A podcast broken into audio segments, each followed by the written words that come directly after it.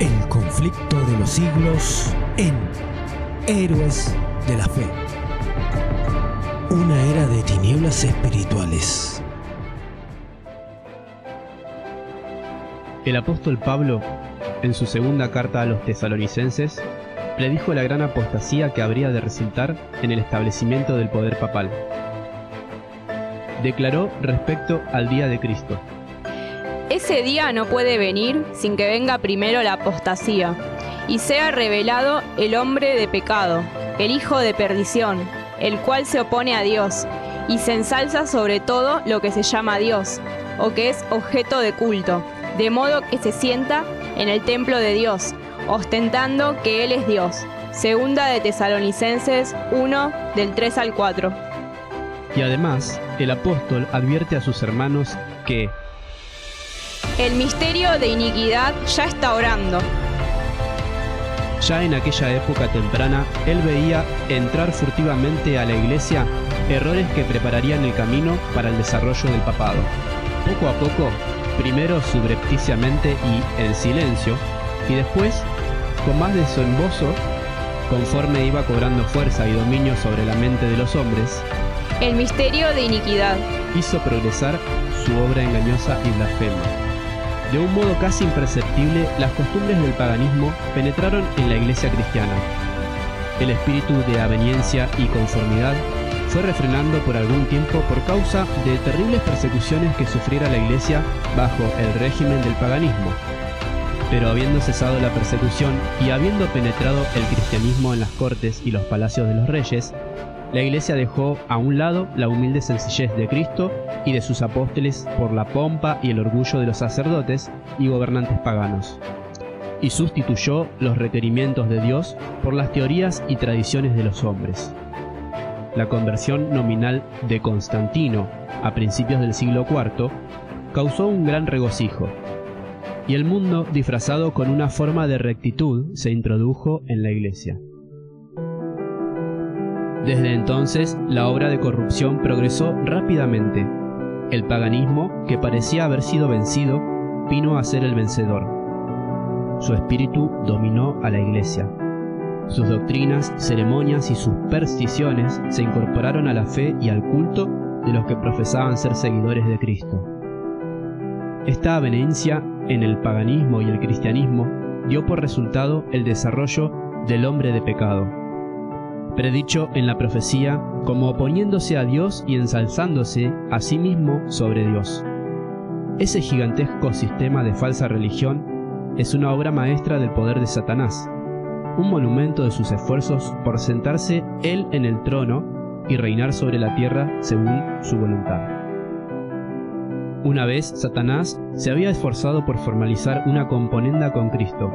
Fue al Hijo de Dios en el desierto de la tentación, y mostrándole todos los reinos del mundo y su gloria, ofreció entregarle todo con tal que reconociera la supremacía del príncipe de las tinieblas. Cristo reprendió al presuntuoso tentador y lo obligó a marcharse. Pero al presentar las mismas tentaciones a los hombres, Satanás obtiene mayor éxito a fin de asegurarse honores y ganancias mundanales, la iglesia fue inducida a buscar el favor y el apoyo de los grandes de la tierra. Y habiendo rechazado de esa manera a Cristo, fue inducida a rendir pleitesia al representante de Satanás, el obispo de Roma. Una de las principales doctrinas del romanismo enseña que el Papa es la cabeza visible de la Iglesia Universal de Cristo, y que fue investido con suprema autoridad sobre los obispos y los pastores en todas partes del mundo. Aún más, el Papa se le han dado títulos propios de la deidad. Se lo ha titulado Señor Dios el Papa. Y se lo ha declarado infalible. Exige el homenaje de todos los hombres. La misma pretensión que sostuvo Satanás en el desierto de la tentación, la sostiene por algún medio de la Iglesia de Roma. Y algunos son los que están dispuestos a rendirle homenaje. Pero los que temen y reverencian a Dios resisten esa pretensión, todo un desafío al cielo, así como Cristo resistió las incitaciones del astuto enemigo. Al Señor tu Dios adorarás, y a Él solamente servirás. Lucas 4:8 Dios jamás ha hecho alusión en su palabra a que Él haya elegido algún hombre para que sea la cabeza de la Iglesia. La doctrina de la supremacía papal se opone abiertamente a las enseñanzas de las Escrituras.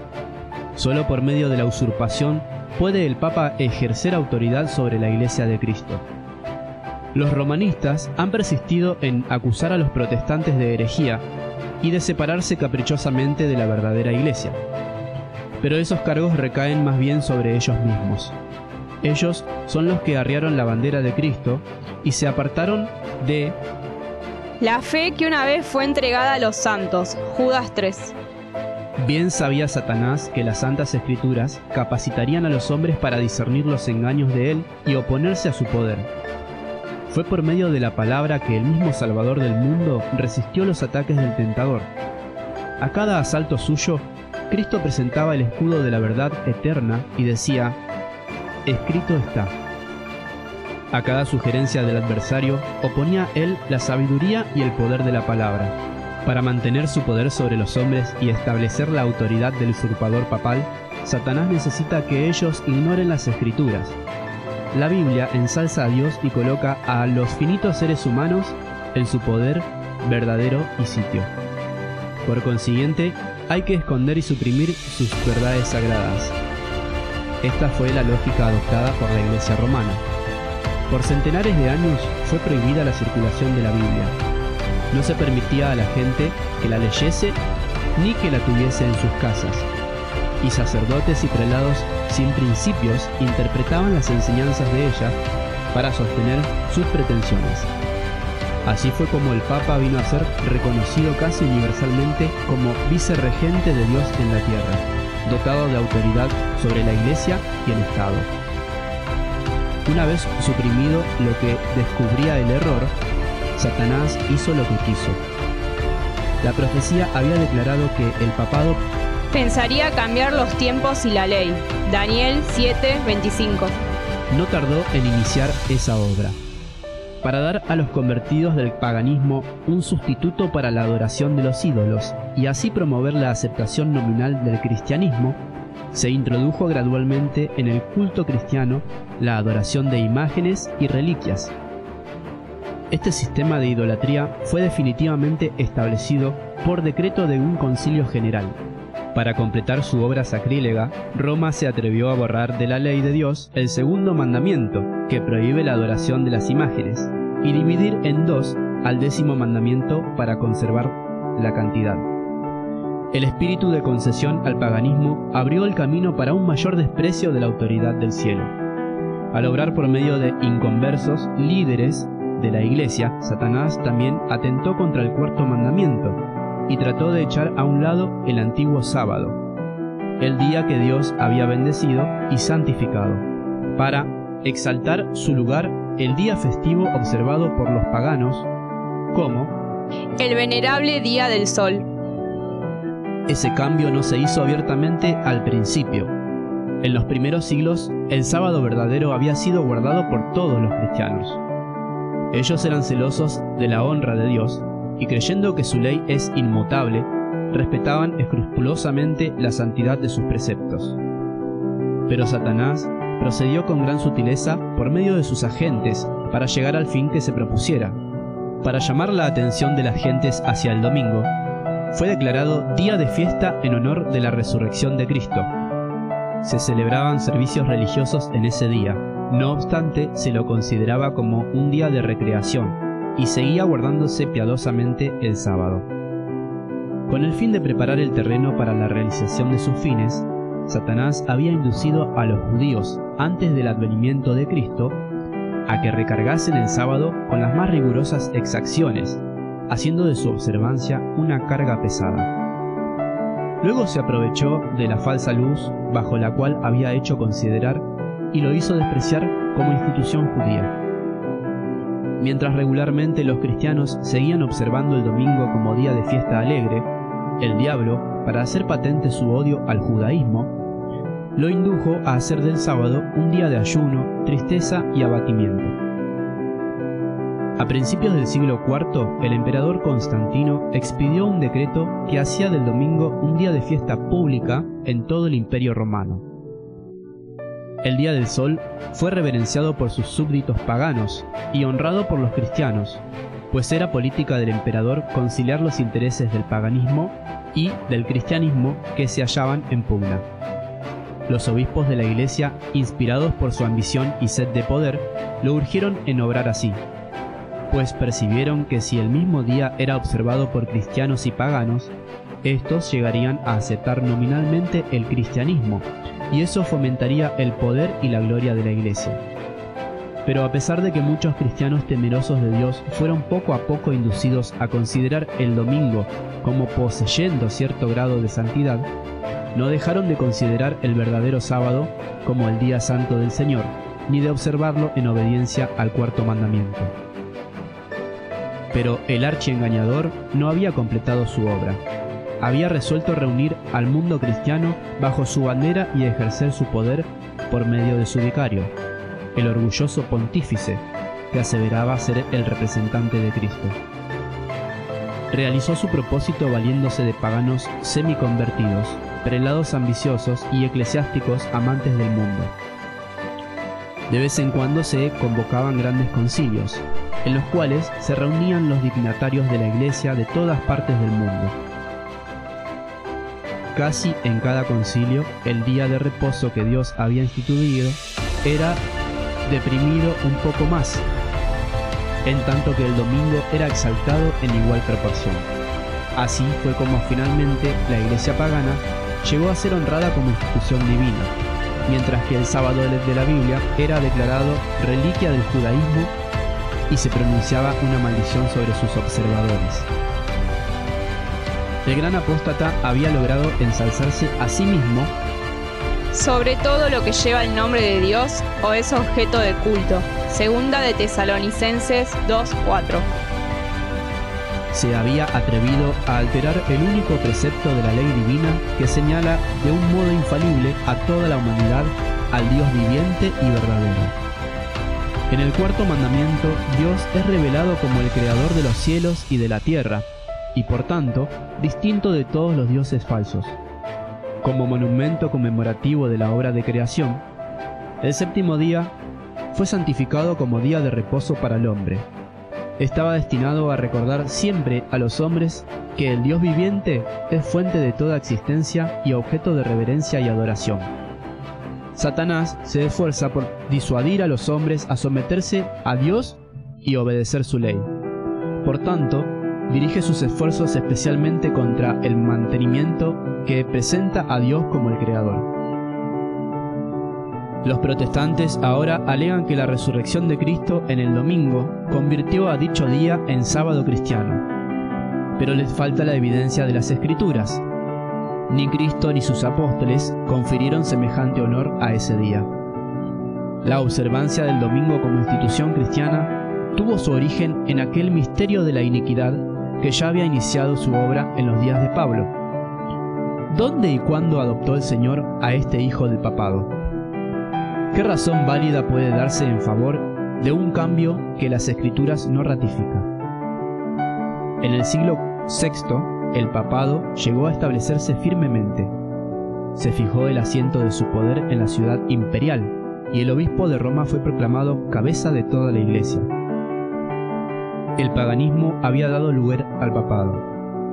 El dragón había dado a la bestia su poder y su trono y grande autoridad. Apocalipsis 13, 2.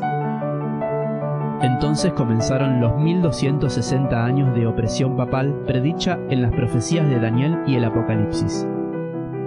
Los cristianos fueron obligados a elegir entre sacrificar su integridad y aceptar el culto y las ceremonias papales. A pesar, el resto de la vida encerrados en los calabozos o morir en el tormento, la hoguera o bajo el hacha del verdugo. Entonces se cumplieron las palabras de Jesús. Seréis entregados aún por vuestros padres, y hermanos, y parientes, y amigos, y matarán algunos de vosotros, y seréis aborrecidos de todos por causa de mi nombre. Lucas 21, 16 al 17. La persecución se desencadenó sobre los fieles con furia jamás conocida hasta entonces, y el mundo vino a ser un vasto campo de batalla. Por cientos de años la iglesia de Cristo halló refugio en la reclusión y la oscuridad. Así lo dice el profeta. La mujer huyó al desierto, donde tiene lugar preparado por Dios, para ser allí alimentada 1260 días. Apocalipsis 12:6. El advenimiento de la Iglesia romana al poder marcó el principio de la Edad Media. A medida que se incrementaba su poder, las tinieblas se hacían más densas. La fe pasó de Cristo, el verdadero fundamento, al Papa de Roma. En vez de confiar en el Hijo de Dios para el perdón de sus pecados y la salvación eterna, la gente recurría al Papa y a los sacerdotes y prelados a quienes él invistiera de autoridad. Se le enseñó que el Papa era su mediador terrenal y que nadie podía acercarse a Dios sino a través de él. Y andando el tiempo, también se le enseñó que para los fieles el Papa ocupaba el lugar de Dios y que por tanto debía obedecérsele implícitamente. Con solo desviarse de sus requerimientos se hacían acreedores a los más severos castigos, los cuales debían imponerse a los cuerpos y almas de los transgresores. Así fueron las mentes de los hombres desviados de Dios y dirigidos hacia hombres falibles y crueles. Sí, aún más, hacia el mismo príncipe de las tinieblas, quien ejercía su poder por intermedio de ellos. El pecado se disfrazaba como un manto de santidad. Cuando se suprimen las escrituras y el hombre llega a considerarse como supremo, solo podemos esperar fraude, engaño y degradante iniquidad. Al ensalzarse las leyes y las tradiciones humanas, se puso de manifiesto la corrupción que siempre resulta por menospreciar la ley de Dios. Esos fueron días peligrosos para la iglesia de Cristo. Pocos, en verdad, eran los sostenedores de la fe. Aun cuando la verdad no quedó sin testigos, a veces parecía que el error y la superstición prevalecerían por completo, y que la religión verdadera sería borrada de la tierra. El Evangelio se perdía de vista, mientras que las formas de religión se multiplicaban y la gente se veía abrumada bajo el peso de exacciones rigurosas. No solo se les enseñaba a ver al Papa como mediador, sino también a confiar en sus propias obras para la expiación del pecado largas peregrinaciones, actos de penitencia, adoración de reliquias, construcción de templos, relicarios y altares, donación de grandes sumas a la iglesia. Todas estas cosas y muchas otras parecidas les eran impuestas a los fieles para aplacar la ira de Dios o para asegurarse su favor. Como si Dios, a semejanza de los hombres, se enojara por pequeñeces o pudiera ser apaciguado por regalos y actos de penitencia. Por más que los vicios prevalecieran, aún entre los jefes de la iglesia romana, la influencia de ésta parecía ir siempre en aumento. A fines del siglo VIII, los partidarios del Papa empezaron a sostener que en los primeros tiempos de la iglesia, los obispos de Roma tenían el mismo poder espiritual que a la fecha se arrogaban. Para dar a su acerto visos de autoridad debían velarse de algunos medios, y estos pronto sugeridos por el padre de la mentira.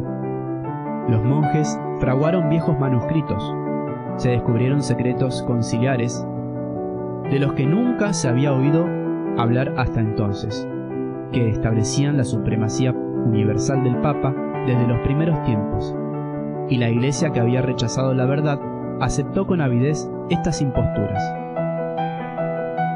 Los pocos fieles que edificaban sobre el cimiento verdadero estaban perplejos y molestos, pues los escombros de las falsas doctrinas entorpecían el trabajo. Como los constructores de los muros de Jerusalén en tiempo de Nehemías, algunos estaban listos para exclamar. Flaquean las fuerzas de los cargadores. Hay demasiado escombro. Nosotros no podemos reconstruir la muralla. Nehemías 4:10 debilitados por el constante esfuerzo que hacían contra la persecución, el fraude, la iniquidad y todos los demás obstáculos que Satanás inventara para detener su avance, algunos de los que habían sido fieles edificadores llegaron a desanimarse, y por amor a la paz y a la seguridad de sus propiedades y de sus vidas, se apartaron del fundamento verdadero. Otros, sin dejarse desalentar por la oposición de sus enemigos, declararon sin temor no les tengáis miedo, acordaos del Señor, grande y terrible. Versículo 14. Y prosiguieron con la obra, cada uno con la espada ceñida al costado. En todo tiempo, el mismo espíritu de odio y oposición a la verdad ha inspirado a los enemigos de Dios y los siervos de Él necesitaron la misma vigilancia y fidelidad.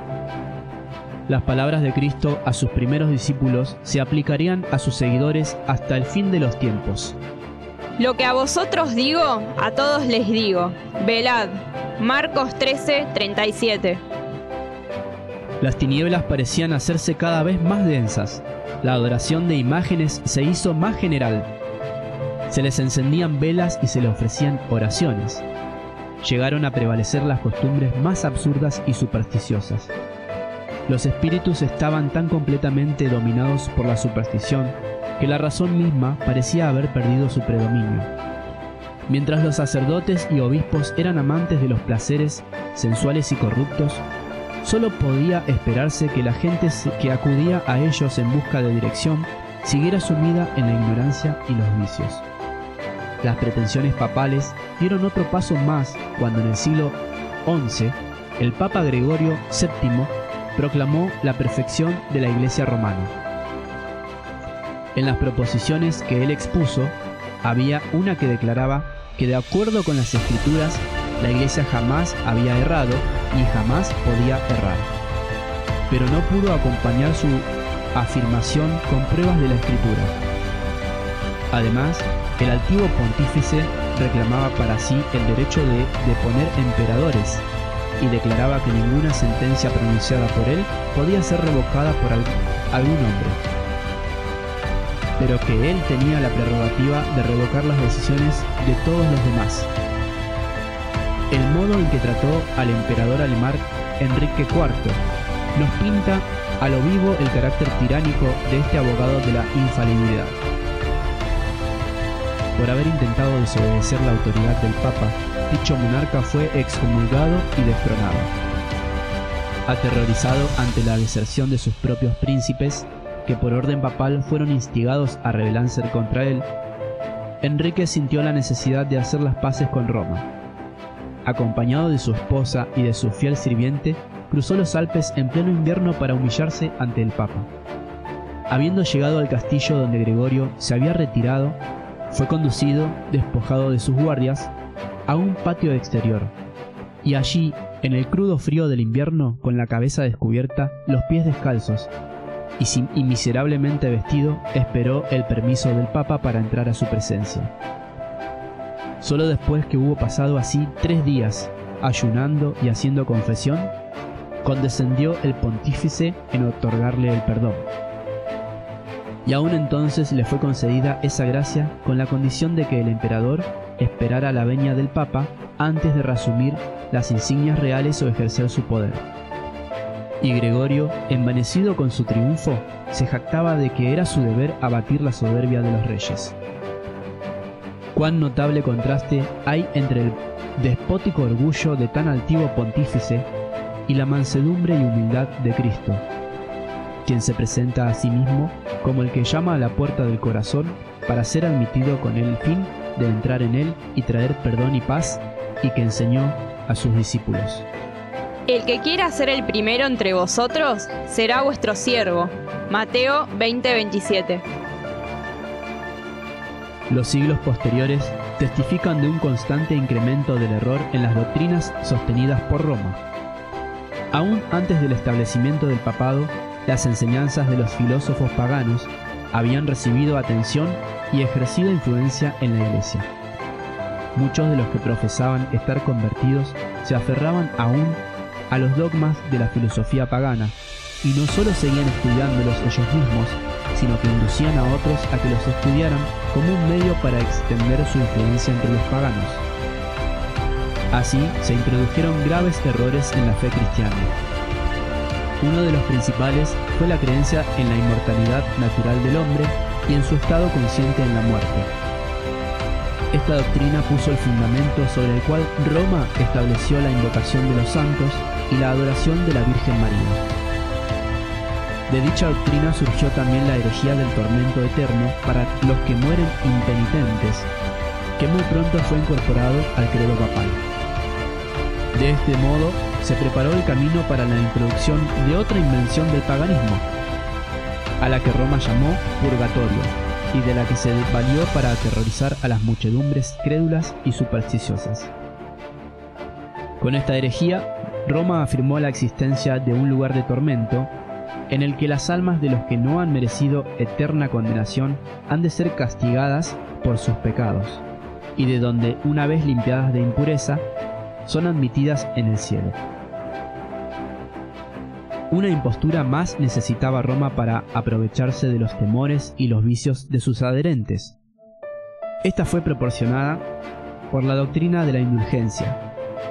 A todos los que se alistasen en las guerras que emprendiera el pontífice para extender su dominio temporal, castigar a sus enemigos o exterminar a los que se atreviesen a negar su supremacía espiritual, se les prometía plena remisión de los pecados pasados, presentes y futuros, y la condenación de todas las penas y castigos merecidos.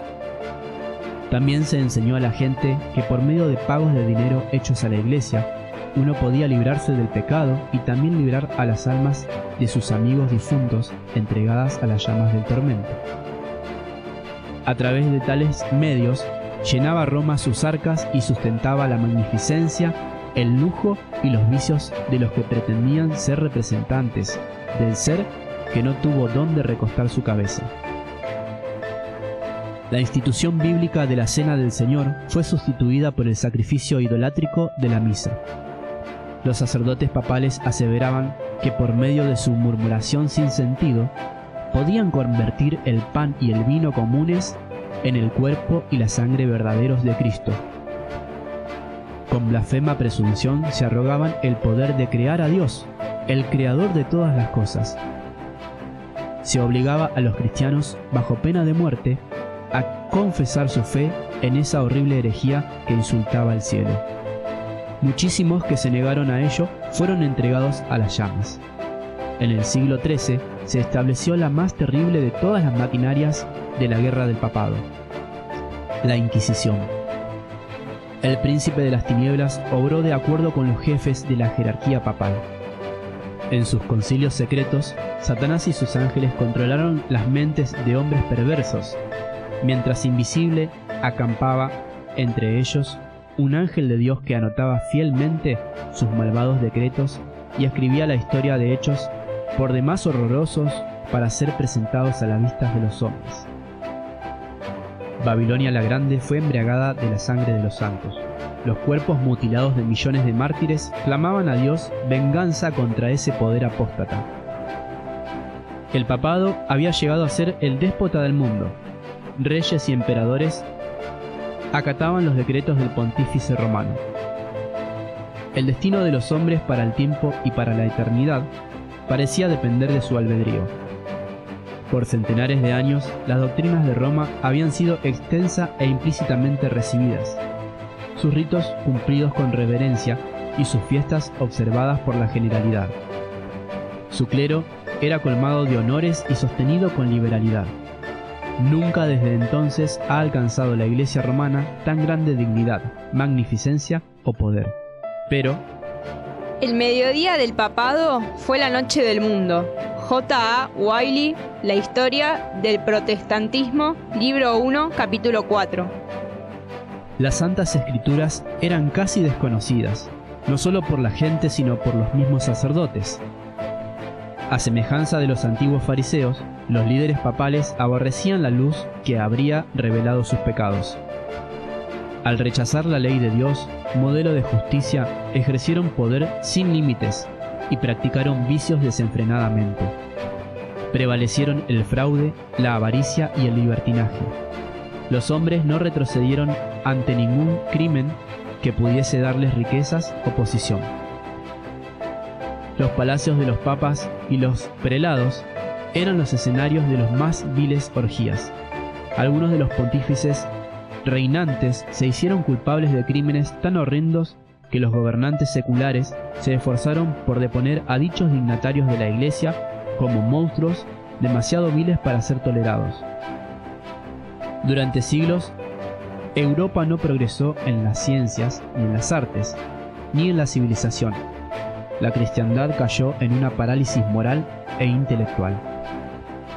La condición en que el mundo se encontraba bajo el poder católico romano resultaba ser el cumplimiento espantoso e impresionante de las palabras del profeta Oseas. Mi pueblo está destruido por falta de conocimiento, por cuanto tú has rechazado con desprecio el conocimiento de Dios. También te rechazaré, puesto que te has olvidado de la ley de tu Dios. Me olvidaré yo también de tus hijos. No hay verdad y no hay misericordia, y no hay conocimiento de Dios en la tierra. No hay más que perjurio y mala fe, y homicidio, y hurto y adulterio Rompen todo y un charco de sangre toca a otro. Tales fueron los resultados de haber desterrado la palabra de Dios. Héroes de la, fe.